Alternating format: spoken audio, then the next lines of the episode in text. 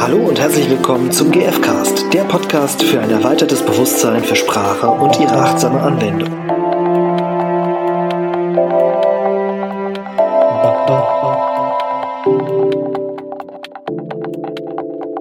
Hi, ich freue mich, dass du in dieser Folge vom GFcast mit dabei bist und reinhörst. Und in dieser Folge habe ich einen Interviewgast aus, jetzt aktuell aus Lissabon, ursprünglich aus England und vor allem zwischendurch aus Brasilien dabei. Und ich habe mich sehr auf dieses Interview gefreut. Wir hatten uns äh, auf einem Festival kennengelernt und haben da schon viele Gespräche geführt und wollten das unbedingt mal aufnehmen. Und was mich bei Q sehr fasziniert hat, war sein Blick auf gewaltfreie Kommunikation mit dem Hintergrund, das Ganze in Brasilien gelernt zu haben und welche Erfahrungen und Erkenntnisse er über Empathie aus diesem brasilianischen Kontext mitgenommen hat. Und das erfährst du in dieser Folge. Die Folge ist auf Englisch. Wir arbeiten weiter daran, deutschsprachige Übersetzungen zumindest auf der Webseite zur Verfügung zu stellen. Und wenn du Englisch gut verstehst, wirst du wahrscheinlich gut folgen können. Und schau auch einfach mal auf der Webseite vorbei. Da sollte in absehbarer Zeit eine deutsche Übersetzung mit drauf sein. Und jetzt wünsche ich dir viel Spaß mit dieser Folge und ja, gute Erkenntnisse. Yay! So, welcome to another show of GFcast and the guest for today's show. Uh, I'm very excited about him joining us is Kiu Coates. You're from originally from the UK, um, and now living in Lisbon and as well like an NVC aficionado. I don't know whether that's that's uh, spelled right. And yeah, so welcome to the show. Thanks. It's great to be here and to chat with you. We've had loads of interesting conversations that we were like, we should have recorded that. yeah, yeah, yeah. And already like in the preparation, uh, we had that. oh no, no, yeah. just spare it for, for later. so here we are. And yeah, maybe you want to share what's your, so what's your, your connection with NVC? How come um, we are like having this um, this topic in common. Yeah, I I moved to Brazil about I think it was about twelve years ago now, and I moved there to teach yoga, and I was teaching yoga, and I was noticing that we would all come out of a yoga class with a certain um, quality of being that everyone enjoyed, which is why we went to the class and why I taught the class. But that state of being, we would, myself and students would struggle to maintain throughout the day. And I started to ask myself, well, where, where are we struggling to maintain it? Like, where is this state falling away? And I noticed that for me and for other people, it was primarily in interactions with other human beings so that was already like, I was like, okay, so there's something in the interaction and relationships where we struggle to maintain this state of being. But, but I was also going through a lot of difficulty in my relationship um, with my partner. Um, a lot of intercultural differences and social class differences. And I was looking for something that would support me in how to deal better with that, with those challenges. And I came across someone in Brazil who said, Oh, you should really talk to this guy. There's this English guy who lives in Rio where you live, and he does this thing called nonviolent communication. You should, here's his number, go and speak to him. Mm. And I was like, okay. So I met with him. It was Dominic Barter. We went and we, we had a meeting.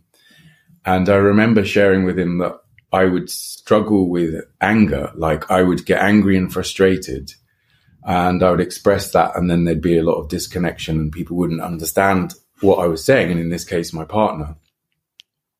And I said, I think I kind of need to work on um, the whole anger thing, and like maybe express with less anger. And he turned round in his typical way and said, yeah, or you could be available to how other people respond to your anger. And it was mm. one of those comments that was just like, this guy's thinking on another level. Like, I don't fully understand. I don't fully understand what he's saying, but I get the sense that there's something in it. And it kind of like made my head go turn upside down and be a bit confused. But it also made me curious. And I just started following everything he, all of the workshops and everything that he offered. And I spent over 600 hours in different workshop spaces with Dominic Barter. And that's kind of how I got into nonviolent communication. Oh. And I really liked the fact that he brought not just the intrapersonal, my relationship with myself and interpersonal, my relationship with the other, but he brought the system into the practice as to how our how my relationship with, for example, in this scenario, how my relationship with my partner is affected by the system and culture, because I was really living that. Like the, the cultural difference was massive between England and Brazil. oh, I see. So wow, there are like, like, like many uncommon things already popping up, like, like doing yoga in Brazil. That would be like my first idea. and then like, yeah, this encountering NVC like in contrast to the maybe Brazilian culture, but as well with your inner culture, what I heard. So there's this anger that yeah. you're carrying with you from our culture, how I would say. And then this, the Brazilian variant of culture that has its own challenges, I guess, from what you described. And yeah, maybe uh, what, what were you hitting into or what were like the conflicts that were like totally asymmetric or unknown to um, like Europeans um, when they come to Brazil? Yeah, it's so funny because just the first thing that hits me is, is more of a general thing. Like I remember when I arrived in Brazil, I thought everyone was arguing with each other all the time. And I realized that no, that's just how people talk with a lot of passion. Like I come from England, we talk in very monotone and quite like a low level of volume. And they were like, I was like, why is everyone arguing? I was like, no, they're not arguing. That's just how people talk. So, um, you know, it, it, there's so many different layers of that. But, you know, a classic one is like when I, when in England you have a phrase like a man is his word. Like if you say something, you do it. And in Rio, if you say you're going to meet someone somewhere at a certain time, like I would often turn up on time and people would turn up like 15 minutes late at least and not say anything. And if I were to message them, they would, they would just be like, I'm on my way and wouldn't give me any clarity as to, okay, you're on your way, but what time are you actually getting here? Cause I would struggle with that. And then when people would arrive to like my frustration and uh, around that, because it's repeated. You know, that's the thing with cultural differences and these kinds of differences. They're really they're repeated. It's not like a one-off event. So people, the response comes from the repetition, but the person who's interacting with you in that time, they they're not experiencing that um, that repetition. So when you respond with the weight of the repetition, they're like, "Oh, this guy's just like complaining." and and and, and I would I would do it in a complaining way. By the way, I've just realised we're in a like I don't know if you can hear this, but we've got some building work, like just around. Yeah, yeah, yeah. We can hear that, but we will find out if we can filter it out afterwards. And so yeah, so things like that in Brazil, like you don't. It, they would, they would, they would call. They would feel like I was very direct.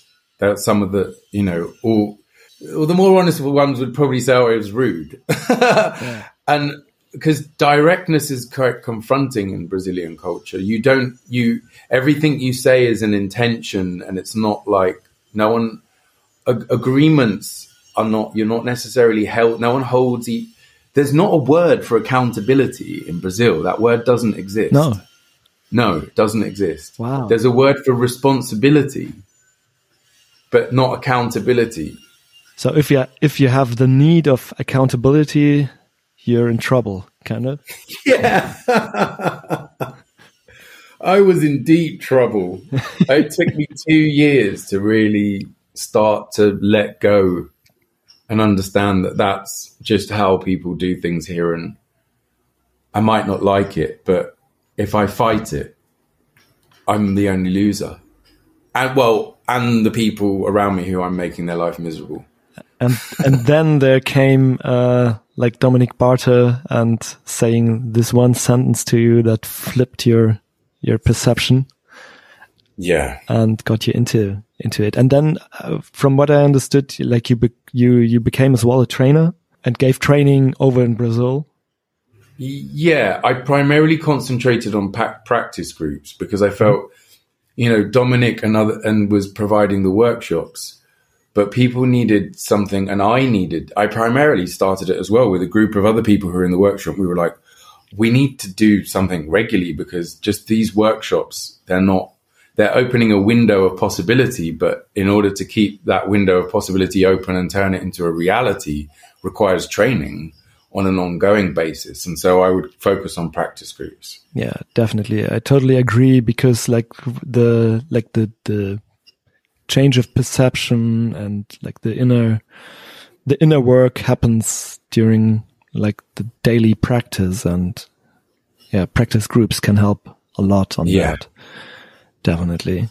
Um, so like you were, you were starting out in, in Brazil doing practice groups and I wonder like what are like the differences that you noticed when you, so, so you, you, you learned NVC and the whole practice over in Brazil mm-hmm. and then came back to Europe.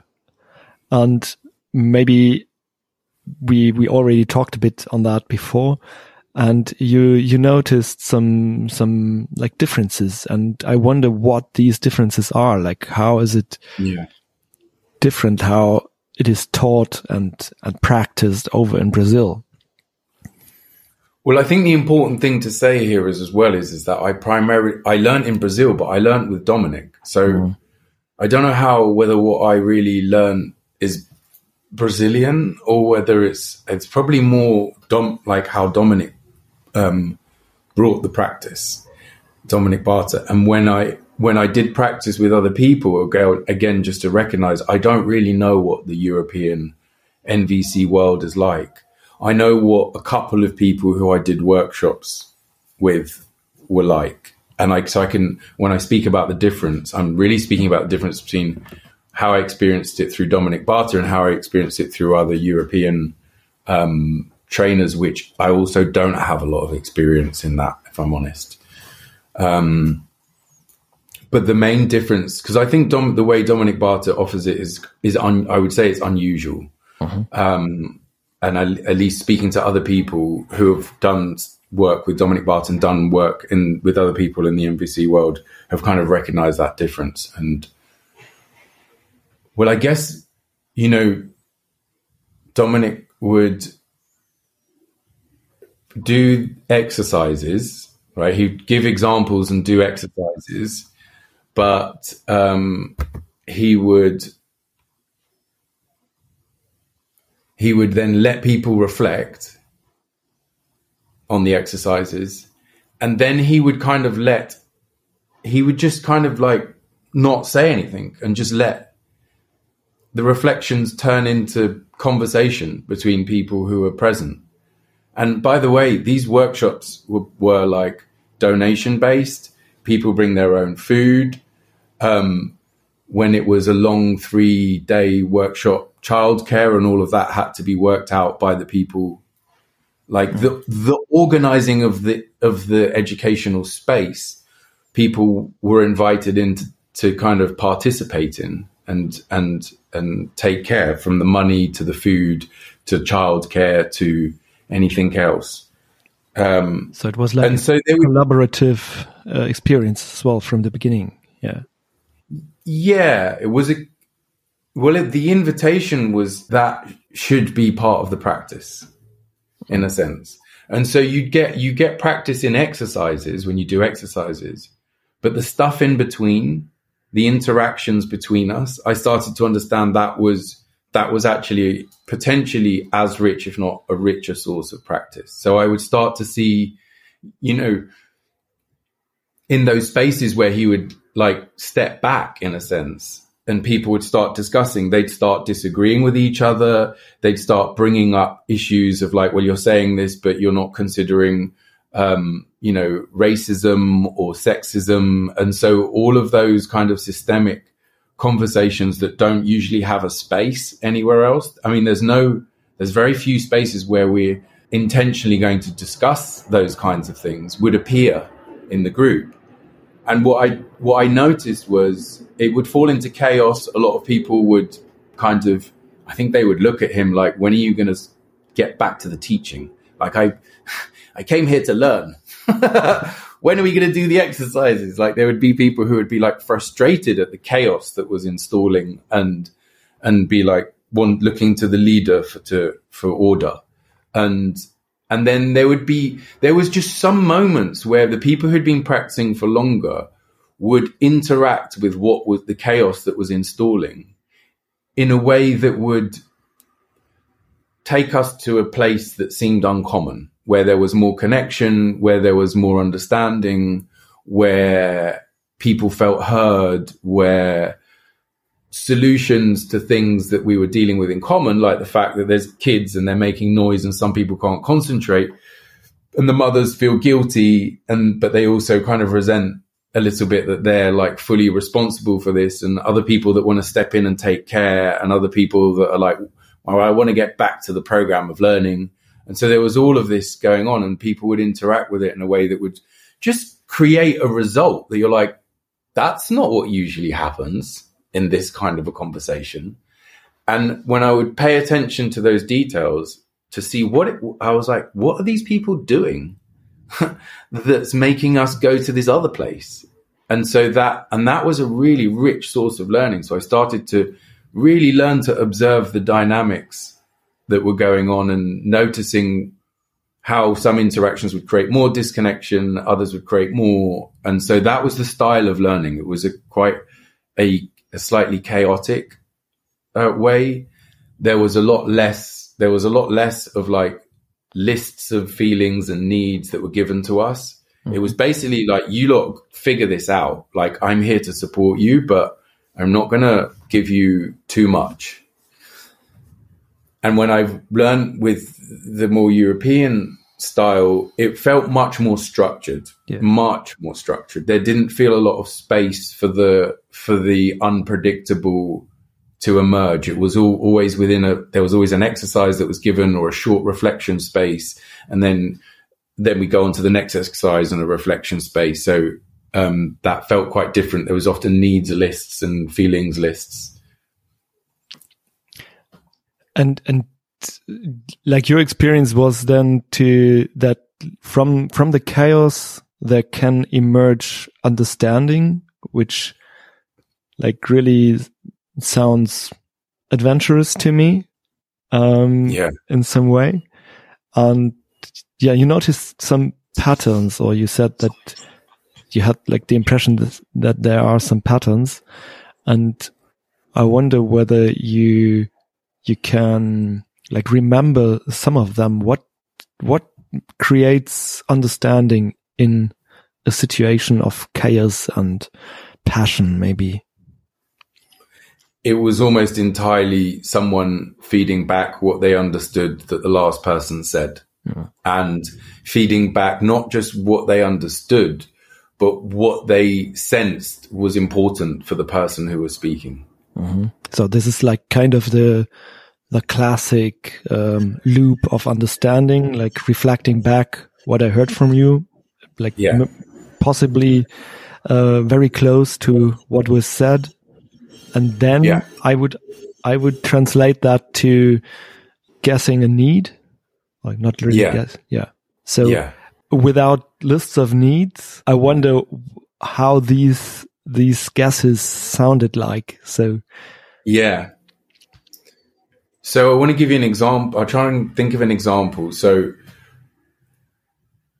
like you could say, "Oh, let, I don't." Let's just say, well, I don't know. I'm struggling to think of an ex- specific situation, but let's say um, like you could reflect back. Oh, I'm hearing you'd really like to experience more freedom and autonomy or something like that. And how that could look different is it when it comes and it's not packaged in a needs language. It it might look a bit more like. Um, I get I get that you want to really feel free to do to to do what's important to you in the moment and and yeah so like that and it just sounds more like that that's and that's it just feels more like common language that it doesn't and it and it's not you know when you go to an absolute need level autonomy it's it, it's, it's lacking context it's lacking like it's it's almost like yeah, yeah. Not ground, not like anchored in life in some way. It's almost abstract. It's too, yeah. it feels. That's how I've experienced it. It feels too abstract. I, I feel. I don't feel like I'm. I don't feel like I'm being personally met where I'm at. Um, because it's it's it's not including enough of the meat of what's what's going on. You know, so it feels it can feel academic. Mm-hmm. Um, and abstract as opposed to when people are trying to understand what's important for each other without name like putting going to a traditional needs list and it might be that one of those words is in there but it's just that um yeah yeah just it feels more human. Mm. yeah less and you know it would take people longer to get there. It's harder. It's a lot harder to to kind of imagine and and it would take longer to maybe get to the depth of what was going on in one way. But people the point was is there's a difference between trying to arrive at a need. It's like a goal orientated focus versus giving the person giving yourself and that person a sense of being connected in a curious way that's got an appreciative, non-judgmental flavor to it. So, so it's less about arriving somewhere, mm-hmm. and it's mm-hmm. more about being. Mm-hmm. Yeah, it's less about and doing, more that, about being, kind of. Yeah, because yeah, because I know I've done this as well. Like if I'm there and I'm listening to what someone's playing, but actually what I'm doing in my head is comparing what they're saying to a list in my head of words. Um, they i don't experience the being as much yes because like you're on this abstract word and like uh, putting focus on oh is this the match is this the right word and not on the experience and it reminds me in some way of this um, of these communication barriers um, where it's sometimes about um, yeah, this uh, like analyzing or like uh, doing other unuseful stuff for a conversation, which is as well like like mind fed and not heart fed. And mm. um, to me, it's like and and and maybe that's as you said, like the deeper work to um to go to the to to let NVC land in your heart kind of to mm. do the mm. inner work and and speak then from this inner perspective that has changed instead of yeah like looking for doing it right all right yeah absolutely yeah mm. And just doing guesswork and it's hard it's hard for us because we've been brought up in an educational system where um, we've got tests and the whole focus of education is about doing it right. I mean, you then get tested on that and basically punished and recompensated on based on whether you get it right. And then that affects what job you can get and therefore what money you can get. So your basic needs are attached to getting it right. I mean, just not only like money and material, but like even social. Like if you don't get to go to university with your friends because you didn't pass the test because you didn't get it right, yeah. So we we we're very focused on coming into educational spaces and trying to get it right. And I can understand why we're trying to get it right. But it's that trying to get it right that interferes with the being connection that I think is at the heart of empathy and the attempt for me, I always work like the attempt to really understand what's important to someone at the heart of the issue mm-hmm. is very different from trying to understand what need is going on. It's a different quality mm-hmm. because because I because I really have to pay attention now. I I really need to pay be fully attent to all of the words that are being spoken as they're being spoken, imagining what's important as the words are being spoken. Mm. And my full attention's on that. And it's like it, it stops me from being distracted, my mind going into this needs list. And it uh, keeps you connected to the person as well in some way. Yeah. Because I, in order to imagine what is important for the person, I really need to step into their shoes whilst with a, with a needs list, at least more difficult. What might be the need of this special person with their story and their perspective? And, and I don't, I don't want to like say that needs lists are not yeah. like that it's a bad thing to do or like there's advantages and disadvantages. You know, some people just literally don't have the patience. It takes a lot of, like practice to sit there and really stay with what's important. And it is, it's a shortcut. I feel like the needs list are like, you know, the balancing wheels you had on your bike, but sometimes it's hard to yeah. take those off. And to me, it was like a huge help to have these lists. Um, because, uh, it, it, I finally could find some words for what's going on in me. Yeah. So yeah, for me, that was like a huge step forward. And I see like the limitations, uh, yeah, that they carry, like with yeah. the idea of, oh, can I get it right? yeah. Instead of like being in connection. Yeah. So, and what, what I wonder about still is like with this Brazilian experience, I, I, I haven't been to Brazil yet. Mm. Actually, after chatting, uh, with you, I, I got very interested uh, to to go there and um, get get a grasp on how this culture and yeah this land works, this country. Um, and but what I know from how I imagine as well that there's like lots of conflict, not only this passionate thing that you're talking about, but as well like violence and really, really tough stuff going on. Mm. And yeah, I wonder whether you were in contact with that and could find resolution using NVC or witnessed yeah. something. I th- I think what I what I learned was that there's conflict happening all the time. It's just it shows itself in different ways. And I think the best explanation I can give to that is that in the colder countries, there's more suicide rates. And in the hotter countries, there's more homicide. And so the violence is either cold or hot.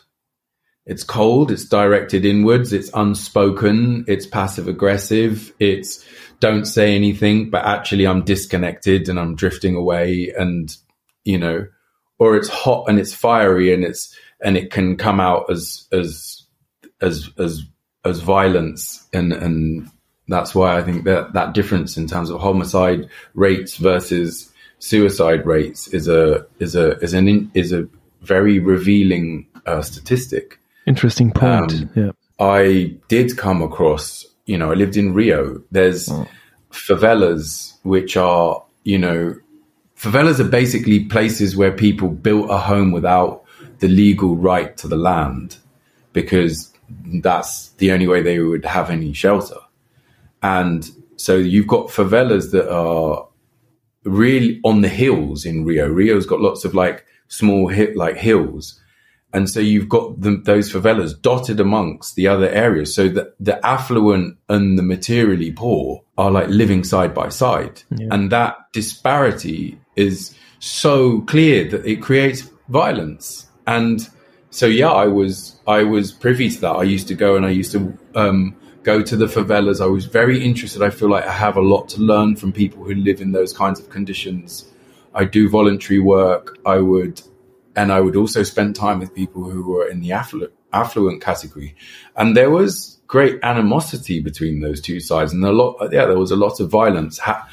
you know, the question you asked was how did I see nonviolent communication or the principles supporting some kind of response to that violence. And Is maybe you- peace, like uh, like how how was it like under more to me like more extreme circumstances? you know, when there's violence, the conflict is apparent.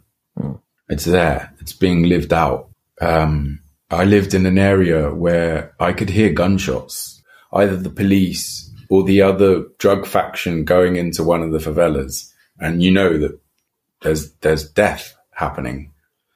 It's in everyone's nervous system, in a sense, in that town, even if you're not experiencing the, the violence firsthand. There was one example of a, you know, and you don't have to go to an NVC workshop to practice nonviolence, right? So the, the people who collect the rubbish, they went on strike at some point because they were basically getting paid not enough to have a dignified lifestyle.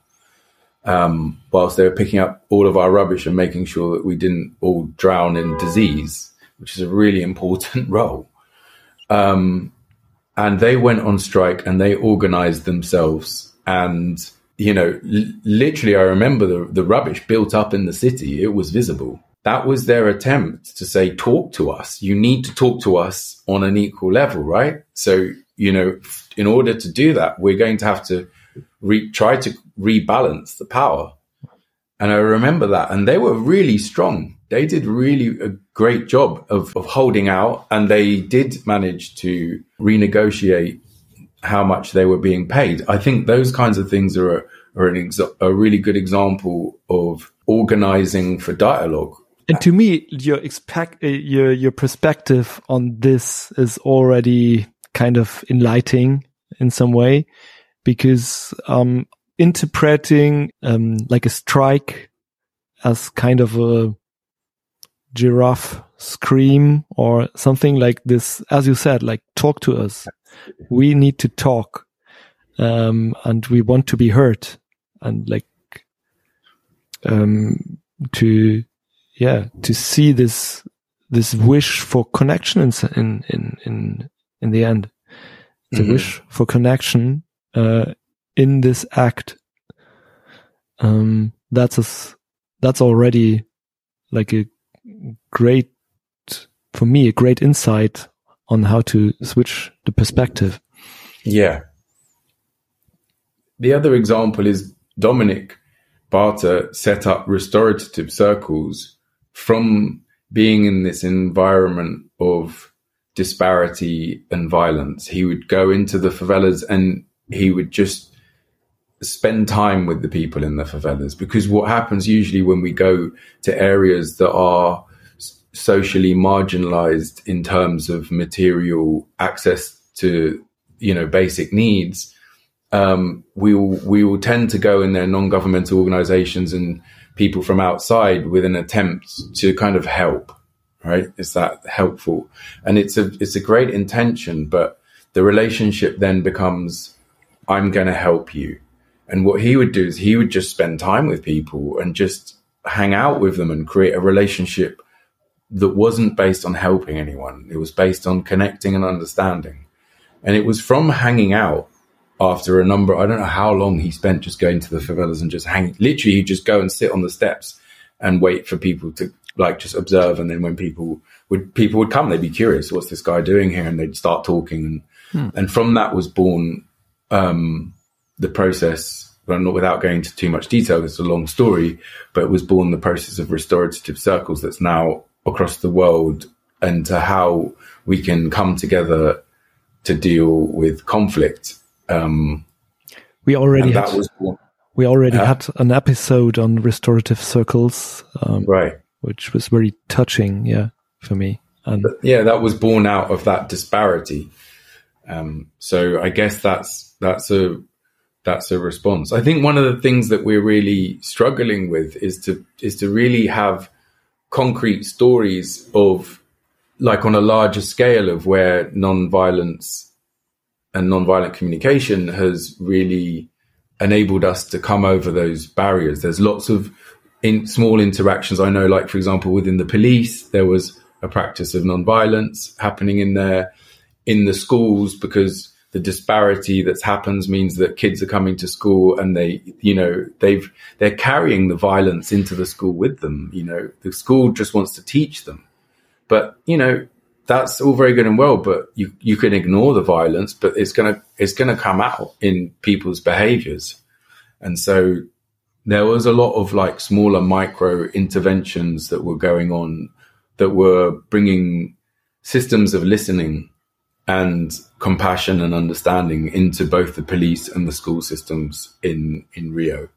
Yeah, I was part of with one school that was working to have a more participative decision making with the parents, um, supporting them in doing that. For example, there was a strike where the public school, school teachers were went on went, went on strike, and this school was not a public school, but it, it wanted the teachers wanted to show solidarity with the um, with the um, teachers in the public school. They wanted to go on strike as well, but the parents were like, "Well, where am I going to put my kids?" And this became a conflict.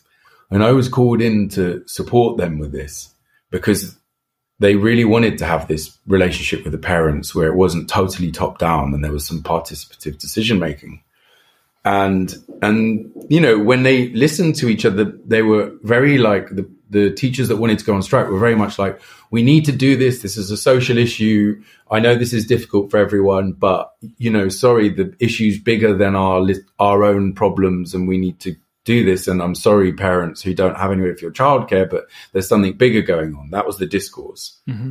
and our, the parents problem is like, bigger than yours kind of. Yeah. Mm. yeah. And the parents discourse was like we understand this but but like this is a problem and like i really you know i i can't not have this childcare support. And when we listened to each other I, I won't forget was one of the parents was a doctor and he got to share with everyone if i don't have somewhere to put my four year old kid i have to choose between leaving my kid at home four years old by themselves right?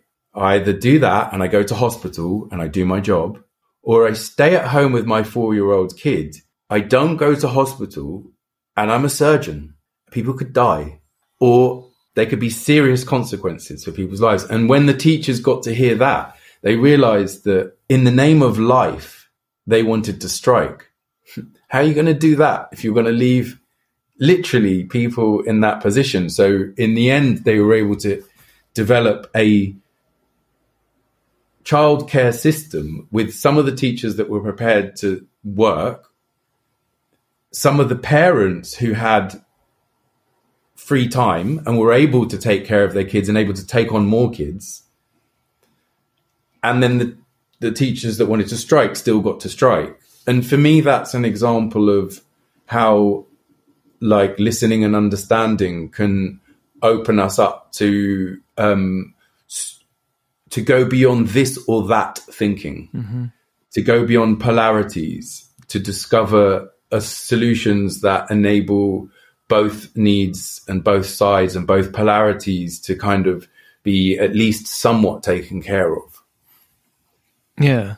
Yeah, that's that's an interesting example of creating like taking all needs into account and finding new new solutions. Yeah. Yeah. But you see, whilst what happens in both in interpersonal relationships and in the wider picture is that people think that their needs more important than the other one.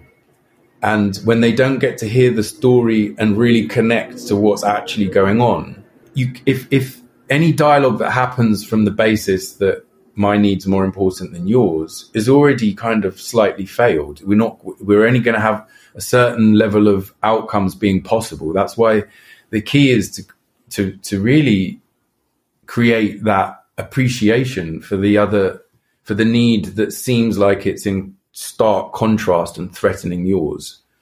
Um, and the way to do that is it really has you really have to connect to why this is important in a way that you can recognize it and that usually requires some vulnerability so that people can reveal what's behind their stance of well that's all very good and well that you want to go and do this strike but you know we need childcare like that doesn't really reveal the depth of what's going on it's hard to maybe appreciate because then it's easy for me to jump to assumptions. Well, you're just being spoiled because you just want your extra time instead of realizing they're realizing the deeper consequences.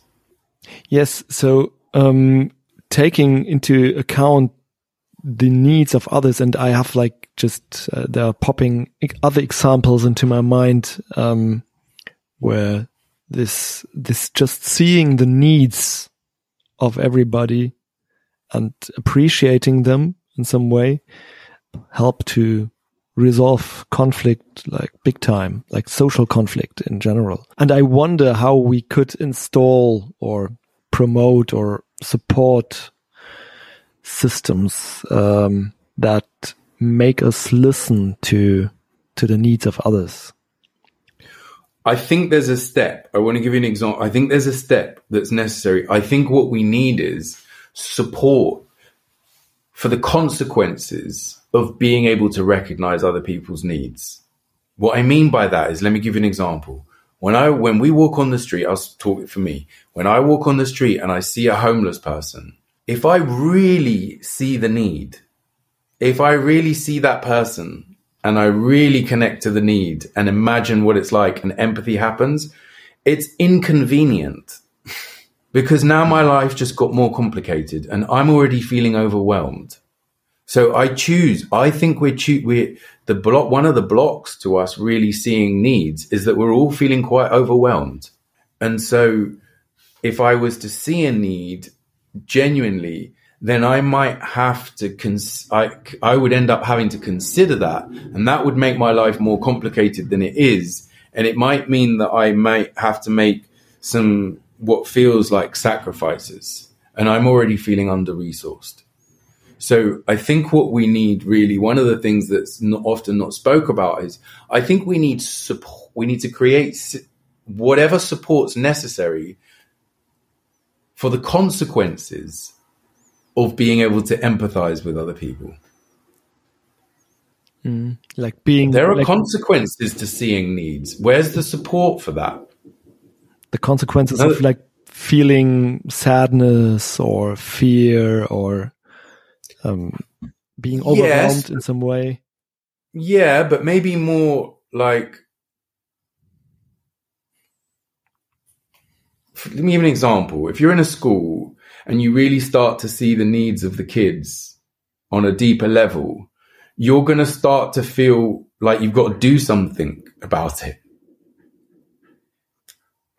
But if you're already feeling overwhelmed and you don't really know what to do about it, then it just puts you in this state of, well, it's really inconvenient and you're actually not making anything better. So it seems like it's better to just look the other way, which is what we do when we pass homeless people on the streets. So where is the space? If I was to see the needs of the kids deeply, where is the space to take the desire to do something different and have support to turn that into actual action in the company of others? So again, I want to give an example. There is um, starting to happen in Brazil. I've heard from friends that there's racism committees within some schools that's a group of people who have an intention to look at those kinds of questions. What that does is because it provides a structure, those people will meet with a certain frequency. It then means that me, if I can allow myself now to see the needs based on racism as to what's going in the schools, I've got somewhere to take it. Mm-hmm. Those are the, it's, that's a structure that provides support for the consequences of empathizing. And that then means that it's not as heavy for me to empathize because there's there's somewhere I can bring the consequences of being empathic. And I think we need to create more structures of support because I sometimes I don't think the I don't I I don't think one of the major problems is that we're not capable of seeing the needs of other people. It's that we're defending against the consequences of seeing needs against other people and we don't have support for what to do with that. And support would be like a like a group where I can where I can be held if I'm confronted with pain in the world in some sense. Yeah, but also oriented towards action. Like other people who care about this and are are willing to do something about it. So I'm not on my own. Mm. It feels very overwhelming to be trying to do something about questions that are so big. So I think that's why you see lots, you know, you have environmental activist groups and you have all these groups because it's like, yeah, there's somewhere to take the pain and not just go for emotional support, which is part of it, but I've got company to take action and think about what we could do together. Yeah. Yeah. And like when you, when you talk about like the, the homeless people example, yeah, maybe like having an opportunity to, to go somewhere and know, oh, okay, together we could maybe make a change for that person, whatever that yeah. change might be, but then not to be alone when empathizing. Yeah. Or just even like, just to share with people, God, I feel really powerless to do. Like, how do you, what do you do? How is it for you? What do you, how do you deal with the fact that this is like hard to see and you feel overwhelmed and you want to like do something, but it always just feels like, you know, a, such a challenge or I don't really know what to do. So it can be emotional support, but, and it can be thinking support and it can be action support. Yeah. And I, yeah, I think those, spaces if you set up a for example in a school a committee around bullying then when you're the one that sees the bullying you don't it's easier to empathize because if you do empathize you can then take it to another group of people who have created a structure of by just saying we're going to meet with this frequency and you can bring it up and you can think about what to do yeah as opposed to having to figure it out by yourself is just that's really challenging to yeah. do that. That sounds like really helpful. Yes.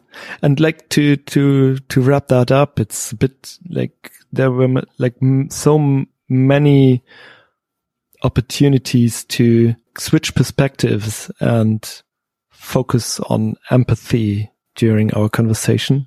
Mm. I totally appreciate that.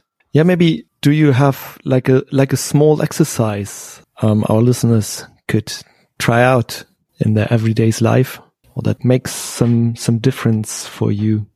Okay, there's there's two things that have been strong for me. One is I do feel we ignore the question of support and we treat NVC as a skill, an individual skill, and we ignore the systems. And I think that's dangerous. And I, so one exercise is if you notice an area where you'd like to be more empathic, maybe the reason you're not being empathic is because you don't have the support for the consequences.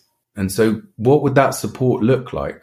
So, if you've got wherever it is you wish that you could have that connection and empathy, whether it is the homeless person on the street or a relationship that you're with, it's like, what support do you need? And I would suggest that that support is something that's intentional, that is, you're going to have someone to go to or a group to go to that understands that you want support for that thing and create that support structure. I think we're missing support structures. It's we it's a skill thing, but it's also support structures. And I think that's the piece we could say, you know, we did this, Stefan. We went on a retreat together, right? And there was a subject that came up for me and, and, and, and you and another guy and when we shared that and we realized that we had that concern and that challenge in common, we decided to organize to meet, you know, on a regular basis to have a space to bring that back to.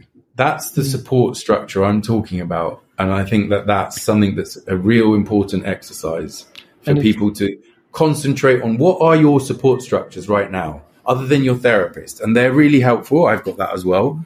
But what are the, your other support structures for the things that you care about? Who do you get to come back to to reflect with?